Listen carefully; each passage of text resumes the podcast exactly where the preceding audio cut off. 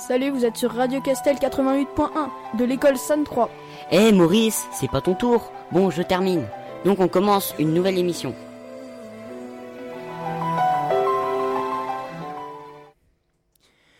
Bonjour à tous, chers auditeurs et auditrices euh, sur Radio Castel. Pour cette première partie d'émission, pardon, vous allez avoir euh, moi avec euh, mes chroniques sur l'ensemble scolaire Sainte-Croix, euh, le circuit de l'OEAC avec son musée et euh, faire des choix. Et vous- dans cette première partie d'émission, il y aura aussi Quentin. Euh, et toi, Quentin, c'est quoi tes chroniques? Je vais vous parler de McLaren, des faits divers de Noël, mais aussi de la cobotique. Bonne émission.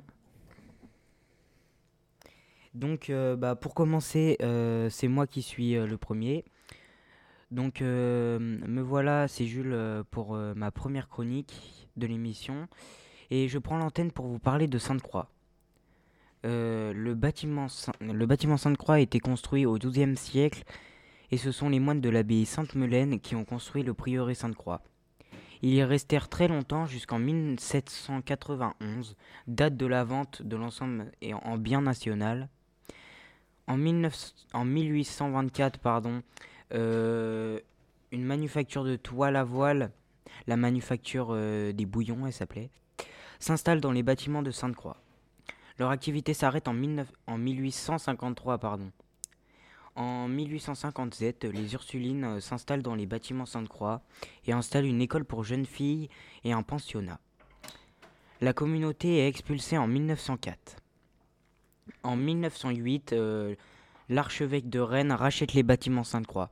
Il y crée un petit séminaire euh, jusqu'en 1972, date de fermeture du petit séminaire. L'ensemble Sainte-Croix est agrandi, amélioré par son propriétaire. En 1911, euh, en 1911, le bâtiment est prolongé à l'est euh, par l'architecte Arthur Regnault de deux grandes salles d'études et d'un grand dortoir. En 1900, actuellement, euh, qui sont euh, deux écoles primaires. Euh, actuellement, en non, pardon, je suis désolé. En 1923, la même architecte construit la salle des fêtes, actuellement le cinéma Paradisio. En mille- entre 1934 et 1937 sont également menés de grands travaux, en particulier la, la- chapelle qui sera agrandie en 1936 euh, d'une travée supplémentaire pour l'aménagement d'un buffet d'orgue, la salle construction d'un troisième étage euh, et l'agrandissement de l'aile prolon- prolon- prolongeant la salle des fêtes, elle dite le paquebot. Ces agrandissements sont l'œuvre de Hyacinth Perrin. Euh, en 1966, la construction d'une halle pour les sports à l'emplacement de la chapelle y est euh, effectuée. En 1972, le 11 octobre, le conseiller épiscopal euh, se prononce pour la fermeture définitive du petit, séminaire. Un ensemble scolaire lui succède à partir de 1977. Les bâtiments servent depuis d'école maternelle, d'école primaire et de collège. Et que dire de plus sur les bâtiments Sainte-Croix? Ah, si aussi, des coursives sont, construites en, en 2002 pardon, dans la cour intérieure pour permettre euh, une meilleure euh, circulation en toute sécurité entre les différentes salles à chaque étage. Euh, C'est tout pour moi et je vous retrouve tout à l'heure pour ma chronique sur le circuit et musée de l'OEAC.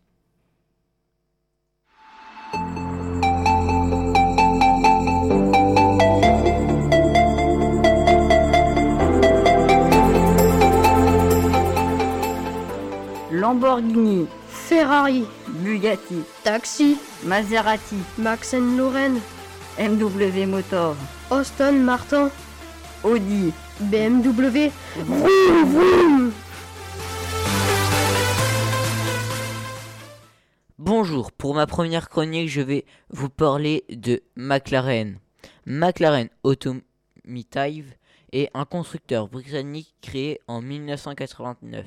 C'est une branche de McLaren Technology Group, spécialiste de la conception des voitures de sport.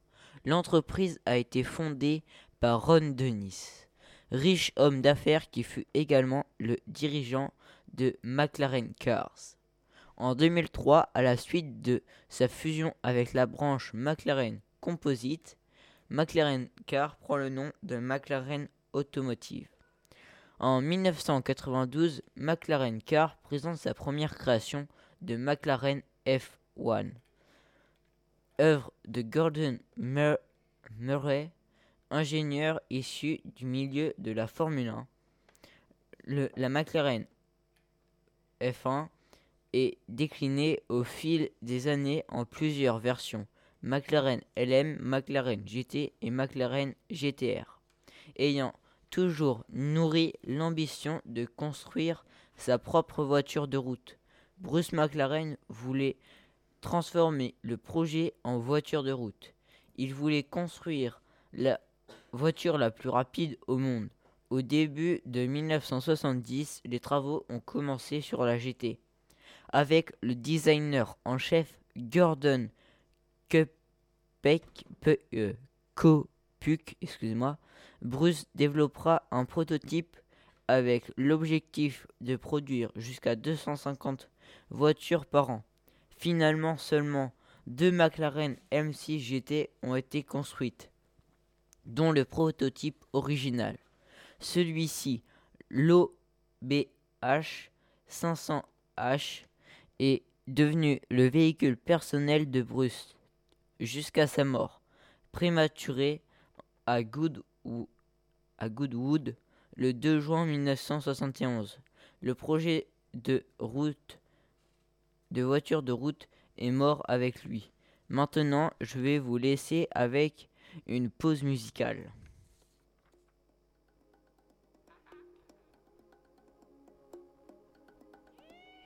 C'est plus qu'un pote, c'est devenu un frère. Je marche avec lui, plus rien ne m'effraie. On a vécu des choses qu'on peut pas citer. Entre nous, pas de langue de bois, pas de secret. On n'a pas changé, les années sont passées. Certains nous ont lâchés.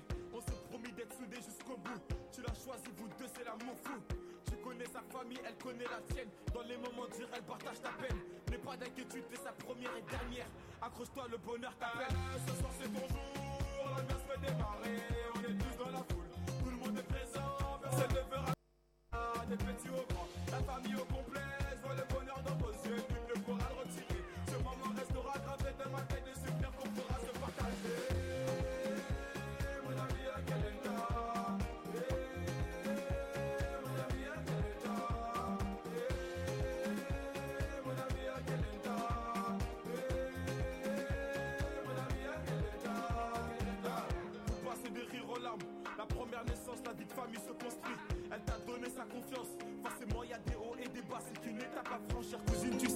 N'écoute pas les gens, tous les hommes sont pas pareils. C'est qu'une légende. Si tu l'aimes, c'est réciproque.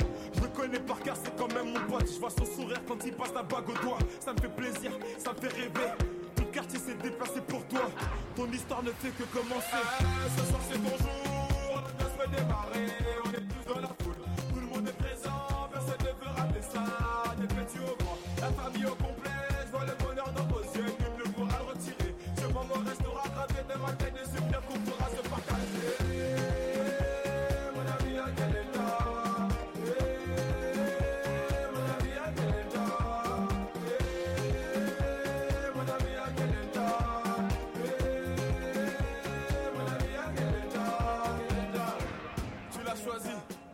elle t'a choisi, le destin s'est pas trompé.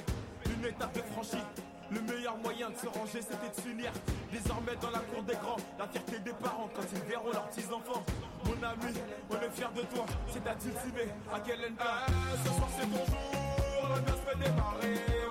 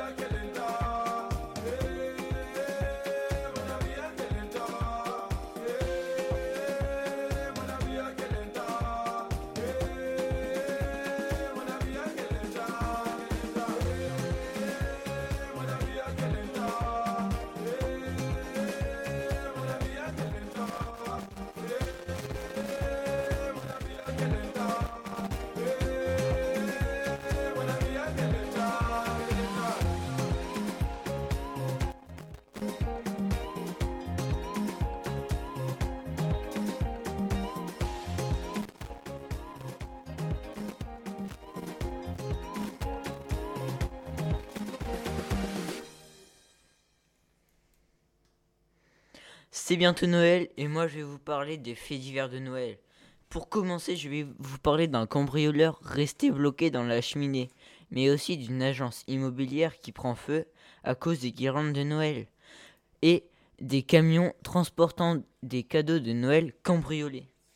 Dans la nuit du 10 au 11 novembre 2023, un homme de 20 ans a appelé à l'aide après s'être retrouvé coincé dans le conduit de cheminée de la maison, dans lequel il de s'introduire. Ce sont les voisins d'une maison inhabitée de Clermont-Lérault qui ont alerté les secours, après avoir été réveillés par des appels de détresse au milieu de la nuit. Un jeune homme de 20 ans se trouvait en fâcheuse posture. Une, postu- une fois les pompiers sur place, le cambrioleur n'était pas tiré d'affaire pour autant. L'intervention n'a pas été simple pour les secouristes qui ont dû démolir une partie du plafond de la maison pour, dé- pour libérer la victime de la position délicate dans laquelle il aurait passé une heure qu'on imagine interminable. Pas très intelligent, Père Noël. Une agence immobilière qui prend feu à cause des guirlandes de Noël. Les faits se sont déroulés dans la nuit de ce jeudi 14 décembre. Alertés peu après 4 heures dans la nuit de jeudi 14 à vendredi 15 décembre, les pompiers sont intervenus à Sally de Béarn pour un feu d'origine électrique de guirlandes de Noël à l'intérieur d'une agence immobilière. Le feu a, a été éteint avant l'arrivée des secours par des témoins. Les pompiers ont procédé aux vérifications d'usage. Le local commercial est inexploitable. Des camions transportant des cadeaux de Noël cambriolés? Une plainte a été déposée par la société de transport Roca. Après que plusieurs camions transportant des colis de Noël ont été cambriolés. Lundi 11 décembre, à Borgo. Corse Matin révèle jeudi 14 décembre que six camions de la société de transport Roca ont été cambriolés à Borgo. Lundi 11 décembre, plusieurs centaines de colis ont été dérobés par des individus qui ont franchi un grillage d'un entrepôt et vidé une partie du contenu des fourgons. Ils étaient pressés d'avoir leur cadeau. Les camions pris pour cible n'étaient pas verrouillés davantage qu'avec la fermeture classique d'un véhicule. J'espère que vous avez apprécié ces faits divers. Je vous laisse avec Jules et le circuit de l'OEAC.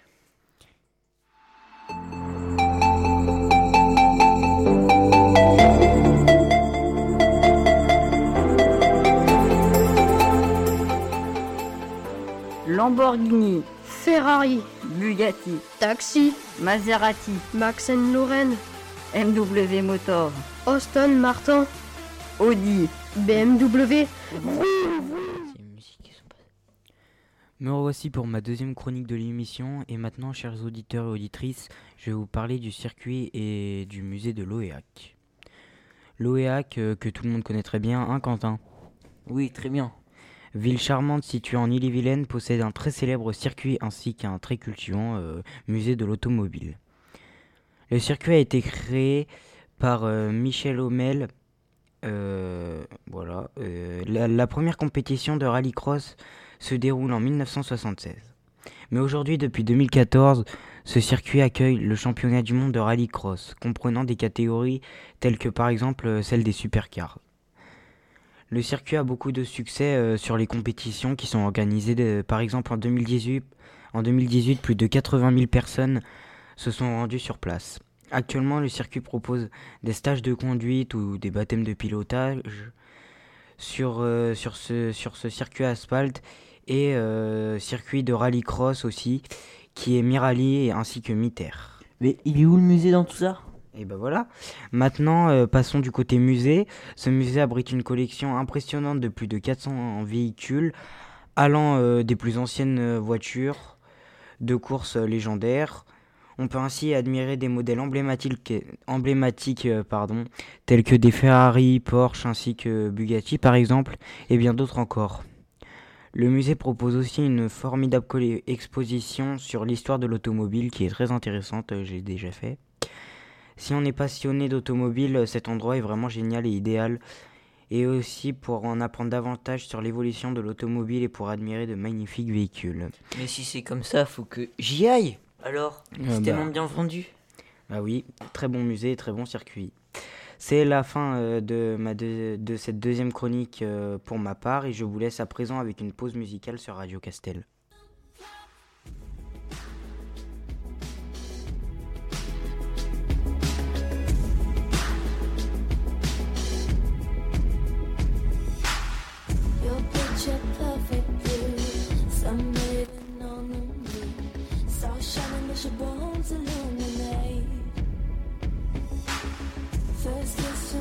could trust under your influence. You took me over, you're the magic in my veins. This must be love. Blue clouds down the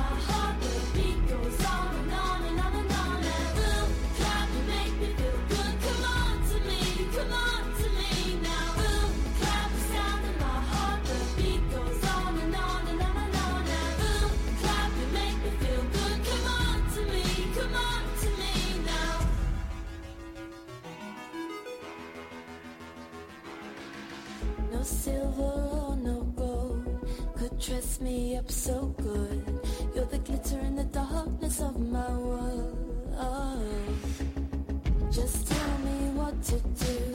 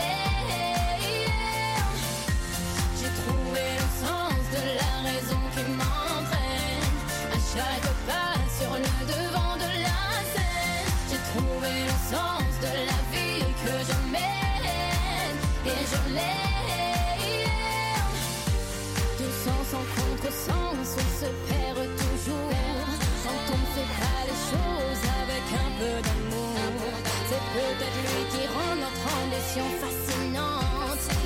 Dans ma voix.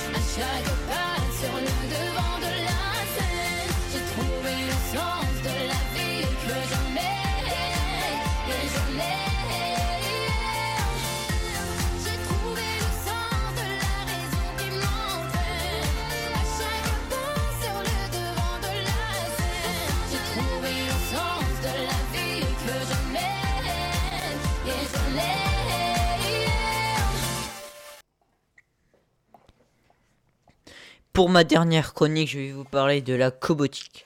La cobotique est le domaine de la collaboration homme-robot, c'est-à-dire de l'interaction directe ou téléopérée entre hommes et robots pour atteindre un objectif commun.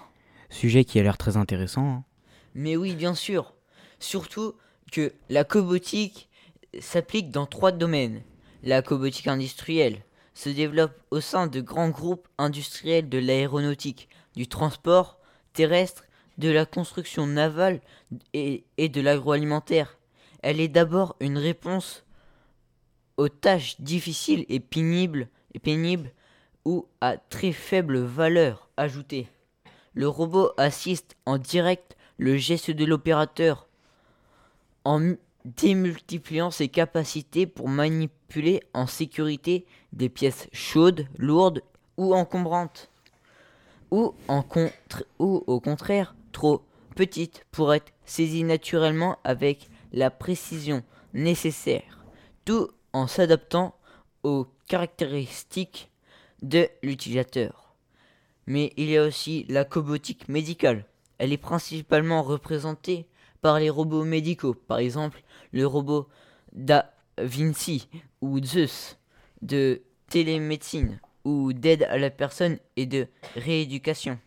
La cobotique conviviale consi- consiste à utiliser des robots, le plus souvent humanoïdes.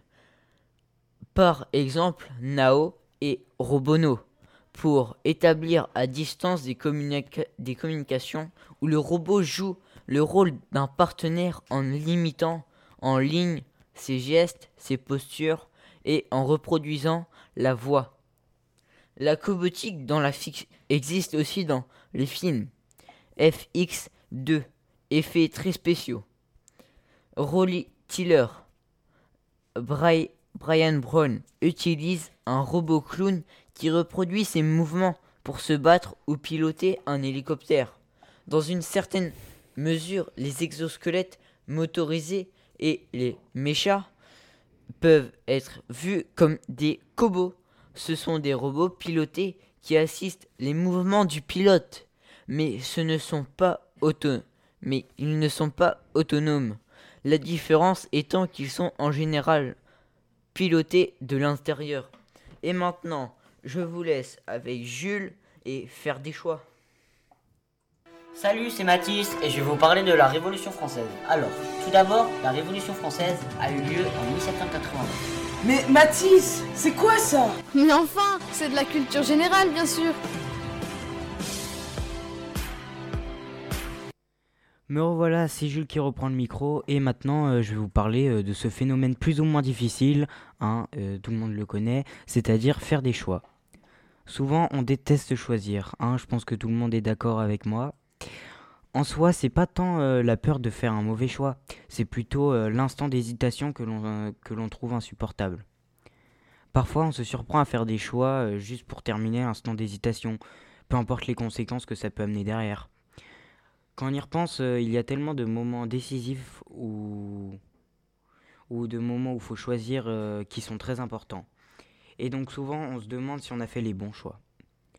On se demande aussi régulièrement quelle vie on aurait eu si on avait fait tel choix dans notre vie. Mais euh, évidemment, euh, tout ça, euh, ça va beaucoup plus loin que ça, en fait. Et je vous cache pas que la causalité, j'ai toujours trouvé cela incroyable. Il y a tellement de paramètres qui font que vous êtes là, vous là aujourd'hui. Il a fallu que tous les choix, toutes les micro-décisions, toutes les rencontres et tous les événements ont fait que vous êtes euh, là maintenant aujourd'hui comme ça. Mais vous avez compris, euh, ce genre de pensée aide pas forcément à choisir. Euh, quand on se demande si on a fait les bons choix, on ne peut pas s'empêcher de tergiverser. Jusqu'où les décisions vont-elles vous amener? Et toi, Jules, dis-nous une une, un choix que t'as fait, par exemple? Alors comme ça, Quentin, j'ai pas vraiment d'idée, mais je pourrais dire choisir, euh, vu qu'on m'a proposé le choix, euh, voilà, l'option radio, euh, avoir choisi l'option radio. euh, euh, bah, L'année dernière, en fin d'année, s'il fallait choisir ou non de continuer l'option radio, et oui, j'ai pris, j'ai pris oui. Super. Et ce n'est pas plus mal. Bon, pour conclure, faire des choix, c'est quand même assez compliqué. Euh, merci à tous de m'avoir écouté et d'avoir écouté cette première partie d'émission en compagnie de Quentin ainsi que moi-même. Et maintenant, euh, petite pause musicale et bonne fin de soirée sur Radio Castel.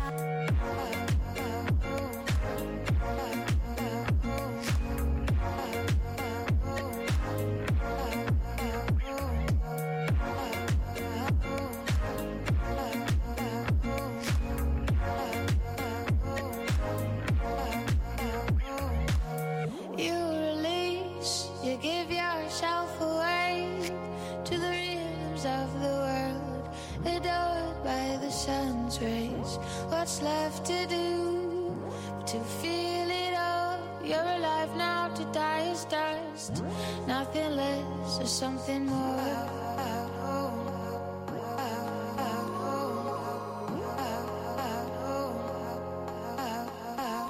Something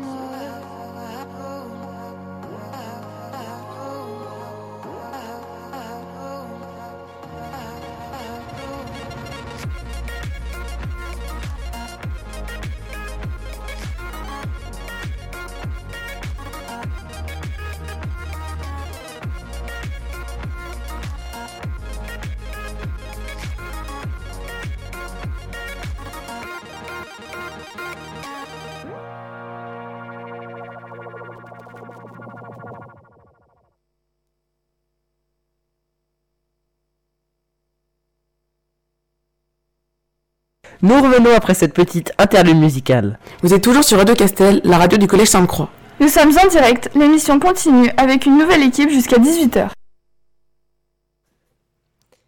Bonjour à toutes et à tous, vous êtes sur Radio Castel 88.1. Dans cette deuxième partie d'émission, vous serez en compagnie d'Ewen et de moi-même. Alors Ewen, c'est quoi tes chroniques? Euh, Je vais vous présenter les samouraïs, euh, le réchauffement climatique et la cigarette. Et toi, quelles moi sont je, vais, moi je vais vous présenter le Cobra Royal, euh, Noël et l'escrime. Les samouraïs. Les samouraïs sont des guerriers japonais au service d'un daimyo, d'un dai- dai- daimyo, d'un daimyo. À l'époque du féodalisme décentralisé, avant le XVIIe siècle, la plupart des samouraïs sont des cultivateurs qui accompagnent leur daimyo au combat. Ils reçoivent pour leur allégeance un salaire de riz. Ils ont également le privilège de porter deux sabres. Le mot samouraï vient du verbe saburo qui signifie servir. Les samouraïs avaient une mention pour le katana. Ils étudiaient le kobudo, qui sont les arts martiaux japonais. L'armure est un équipement protecteur passif qui couvre le samouraï partiellement ou totalement de la tête aux pieds selon l'époque et le modèle. L'armure est constituée de plusieurs parties et conçue de manière à ne pas gêner la mobilité du combattant et à lui conserver des capacités telles que monter à cheval, utiliser un arc et les autres armes habituelles. Selon l'époque, les armures ont des conceptions différentes en lien avec les armes utilisées le plus fréquemment. On distingue les armures résistantes aux armes blanches avant l'apparition des armes à feu et après celles adaptées aux armes à feu. Le samouraï porte, le samouraï porte une armure qui protège de la tête aux pieds. Le kabuto est un casque doté d'une visière et d'un menpo, masque moustachu censé effrayer l'ennemi. Certains nobles, bushi, portent deux cornes en signe de, distinc- de distinction. Le corps est protégé par une cuirasse en mélange d'acier et de cuir, recouverte de plaques de fer notamment au niveau des zones à risque. Les membres sont équipés de plusieurs protections conçues pour conserver une bonne mobilité lors du combat. Parmi les armes du samouraï, on peut citer le célèbre katana, un sabre qui était le seul à pouvoir porter et qui représentait l'âme du guerrier. Le wakizashi, ou lame le plus- courte aux multiples usages, et le, et le tanto, un petit poignard qui servait notamment au harakiri. D'autre part, le samouraï utilisait couramment le yumi, arc japonais, et le yari, la lance. Le shogun est le dirigeant milita- militaire et civil au Japon.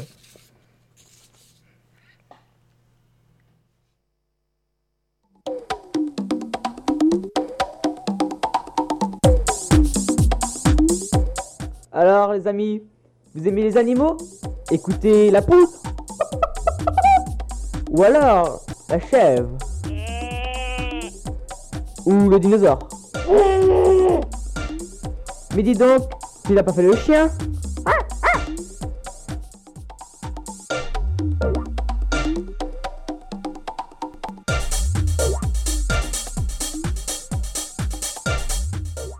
Non, la rubrique animaux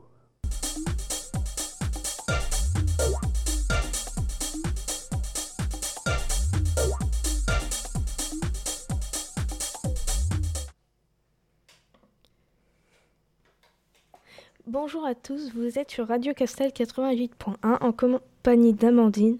Pour commencer, je vais vous parler du Cobra Royal.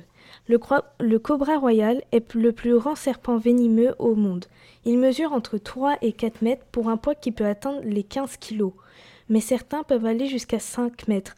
À Londres, dans un zoo, un serpent mesurait jusqu'à 5 mètres 71. On peut, on peut reconnaître un cobra grâce à sa peau qui peut être noire, vert ou brune, généralement avec des rayures blanches jaune, ou jaunes. Le cobra habite généralement dans les forêts tropicales humides, mais ils peuvent également vivre dans des marécages des montagnes. On peut les trouver en Thaïlande, en Chine, en Indonésie, en Philippines et au Laos. Le cobra a une espérance de vie de 20 ans. Le venin du cobra contient une neurotoxine qui attaque le système nerveux de la victime, ce qui, provoque pour la victime la vue brouillée, des vertiges ainsi que la paralysie du visage. Quelques heures plus tard, la respiration s'arrête et la victime tombe dans le coma. Un, cobra se nourrit essentiellement de petits serpents, mais également de lézards et d'oiseaux.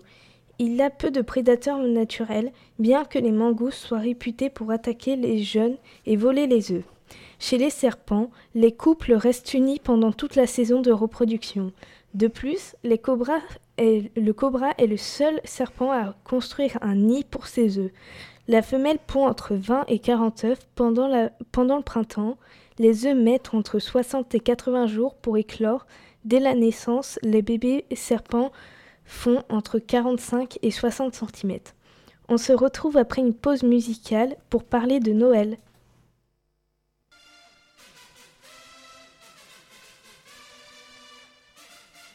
Il est l'heure, fini l'heure de danser.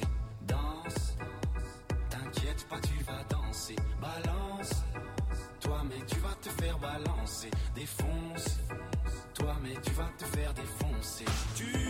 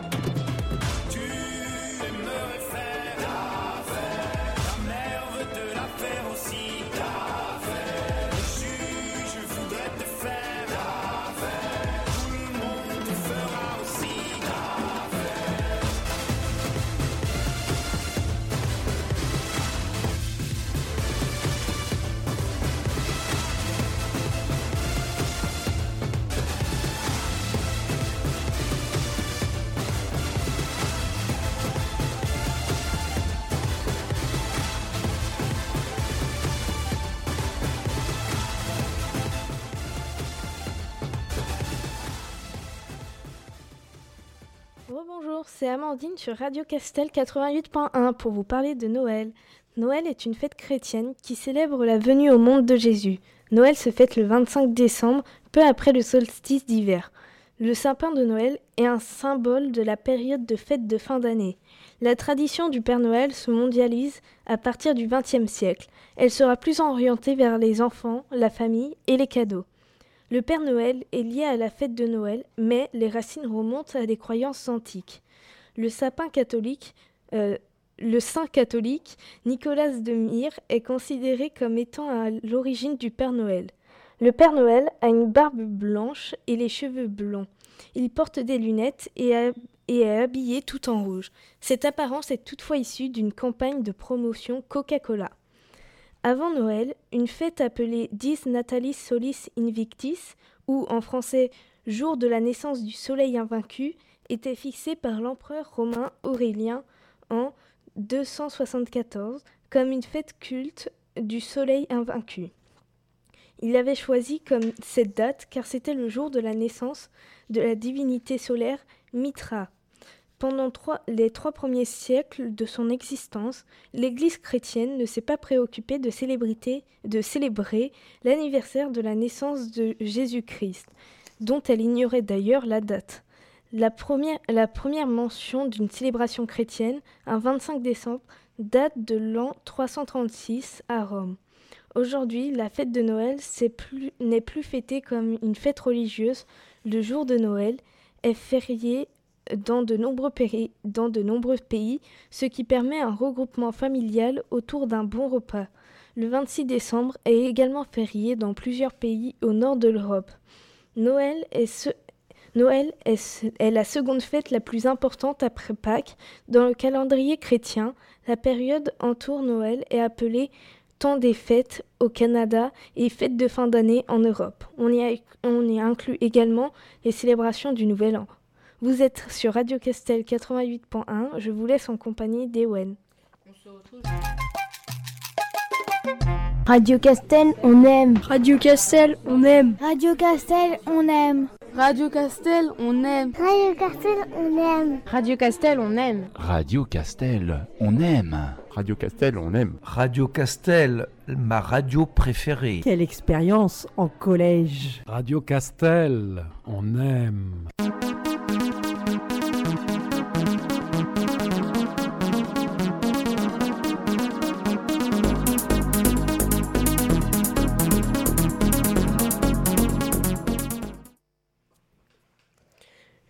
On se retrouve, je vais vous présenter le réchauffement climatique.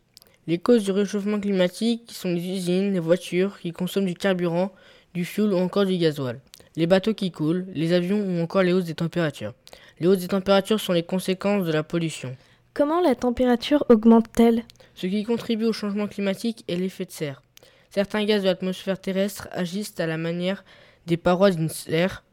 Ils permettent à l'énergie solaire d'entrer dans l'atmosphère mais l'empêchent de s'en échapper, provoquant le réchauffement climatique. Quelles sont les conséquences du réchauffement climatique? Les conséquences du réchauffement climatique sont la fonte des glaces, les sécheresses, la montée des eaux, acidification des eaux, les eaux deviennent acides. Les îles disparaissent, les tempêtes augmentent de magnitude, qui signifie puissance, donc la puissance des tempêtes. Que faire pour diminuer le réchauffement climatique? Pour diminuer le réchauffement climatique, il faudrait se déplacer à vélo ou se déplacer en transport en commun, comme utiliser des véhicules électriques et utiliser les énergies renouvelables. C'est tout pour cette chronique.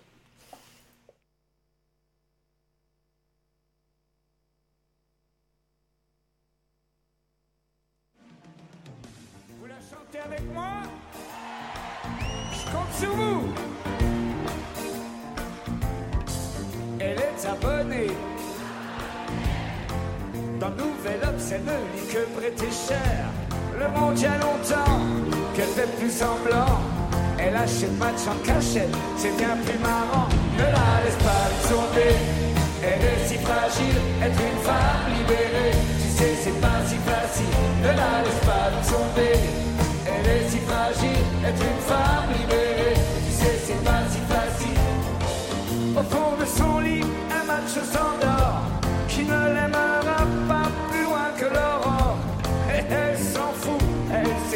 quand même Et lui ronronne des tonnes de je t'aime Ne la laisse pas tomber Elle est si fragile, être une femme libérée. Tu sais c'est pas si facile, ne la laisse pas tomber Elle est si fragile, être une femme libérée.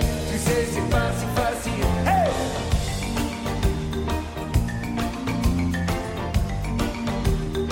Vous êtes toujours là? On continue alors. hein?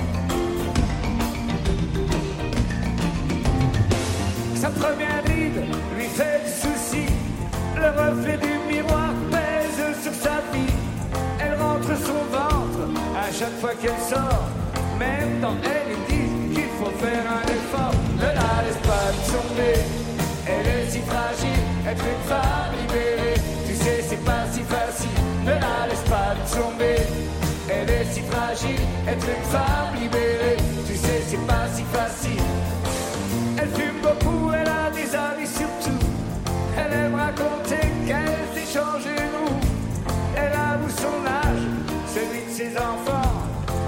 te même un petit joint de temps en temps. Ne la laisse pas tomber, elle est si fragile, être une femme libérée. Tu sais, c'est pas si facile, ne la laisse pas tomber, elle est si fragile, être une femme libérée. Tu sais, c'est pas si facile, ne la laisse pas tomber, elle est si fragile, être une femme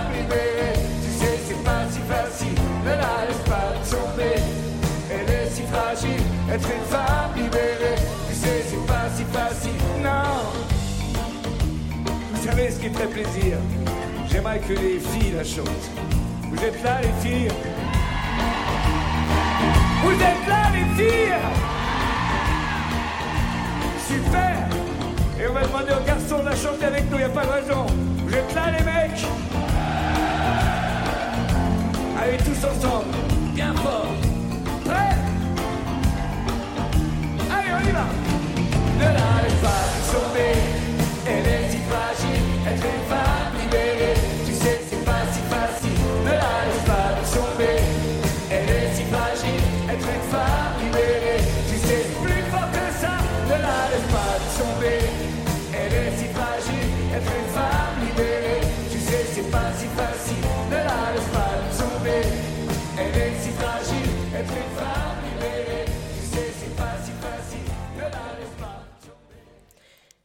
La cigarette. Nous savons tous qu'elle est dangereuse et nocive pour la santé.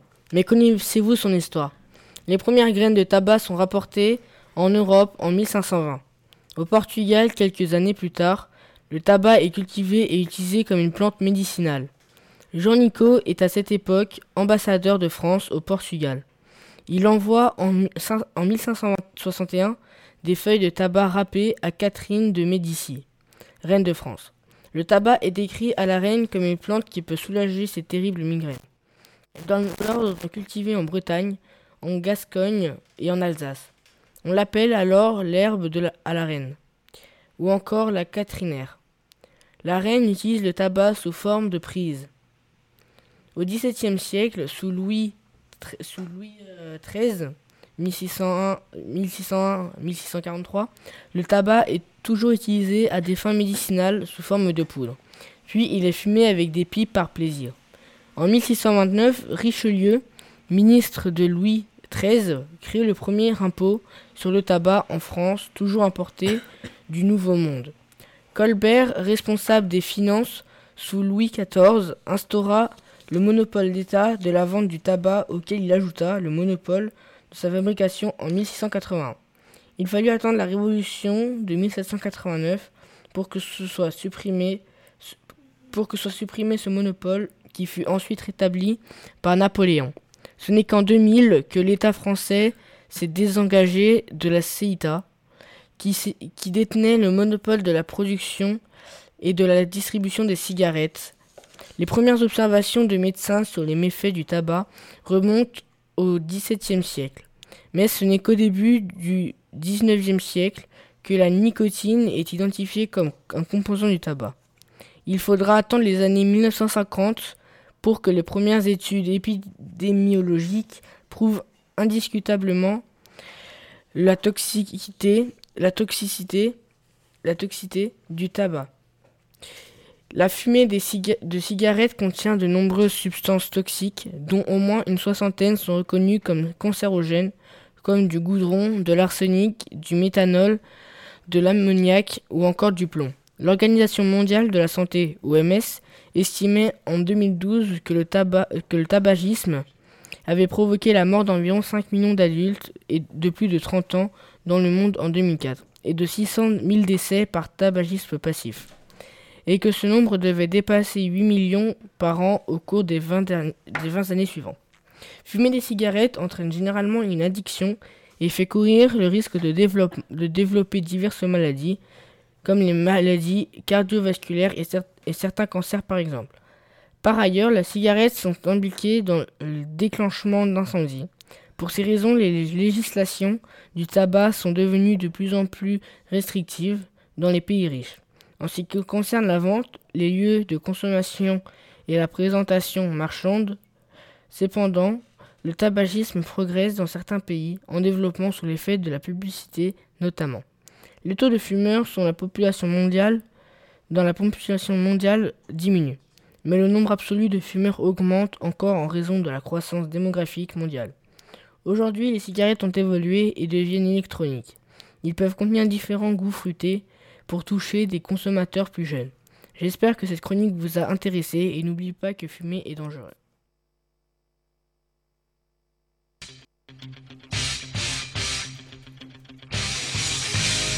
Et c'est le sport sur Radio Castel.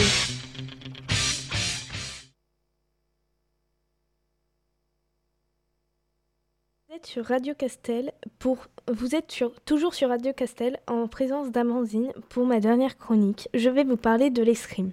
L'escrime est un sport de combat. Il s'agit de l'art de toucher son adversaire avec la pointe ou le tranchant d'une arme blanche sans être touché. Pour pratiquer ce sport, on peut utiliser trois types d'armes. L'épée, depuis 1900 pour les hommes et 1996 pour les femmes. Le sabre, depuis 1896 pour les hommes et 2004 pour les femmes. Et le fleuret, depuis 1896 pour les hommes et 1924 pour les femmes. L'escrime est l'un des sports où le français est la langue officielle. Chaque pays, utilise sa langue pour des compétitions nationales, mais le français est obligatoire pour l'arbitrage dans les compétitions internationales. En garde, prêt, allez, halte. L'arbitre dispose en plus d'un code de signes pour expliquer chaque phrase d'arme.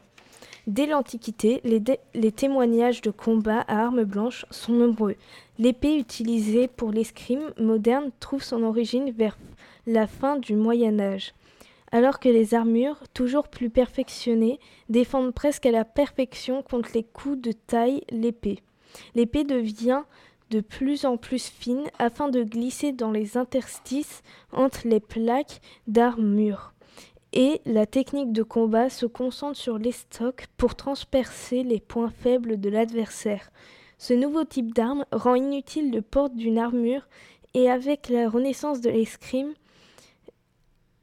et avec la Renaissance, l'escrime évolue d'une escrime de champ de bataille vers une escrime de duel au sein de la noblesse qui combattait en habit de cour. La garde est la position la plus favorable que prend le tireur afin d'être prêt à la défensive, à l'offensive ou à la contre-attaque euh, ou à la contre-offensive. L'escrimeur se tient le buste droit et de profil et les épaules effacées afin d'offrir le moins de surface valable possible à l'adversaire. L'arme doit être placée de manière à, menacer l'adversaire tout en préservant une position permettant de se défendre. Sans oublier que l'escrime va faire partie des JO 2024 à Paris. C'était Amandine sur Radio Castel 88.1. Passez de bonnes fêtes de fin d'année avec vos familles.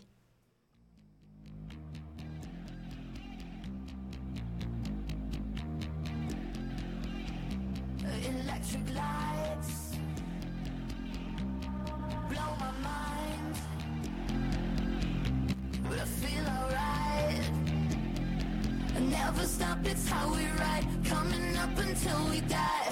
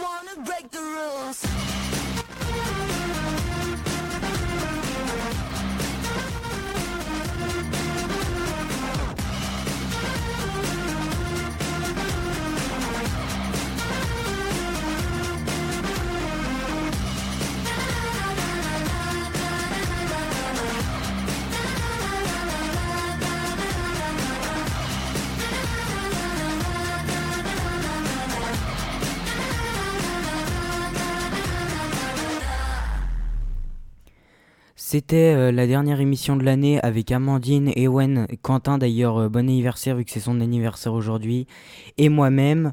Euh, donc la dernière émission de l'année, euh, merci à tous d'avoir écouté euh, Radio Castel avec, sur l'année euh, 2022-2023. Donc euh, merci à tous et euh, nous vous souhaitons sur Radio Castel. Bo- bon Noël. Et c'est- c'était Radio Castel 88.1.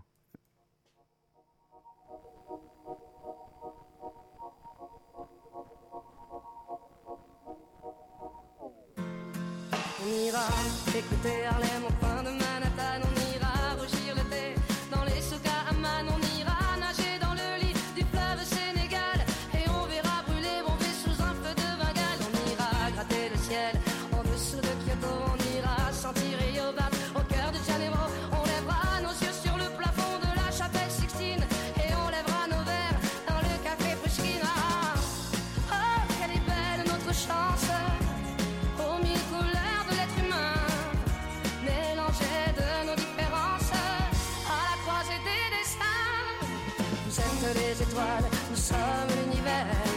Vous êtes un grain de sable, nous sommes le désert.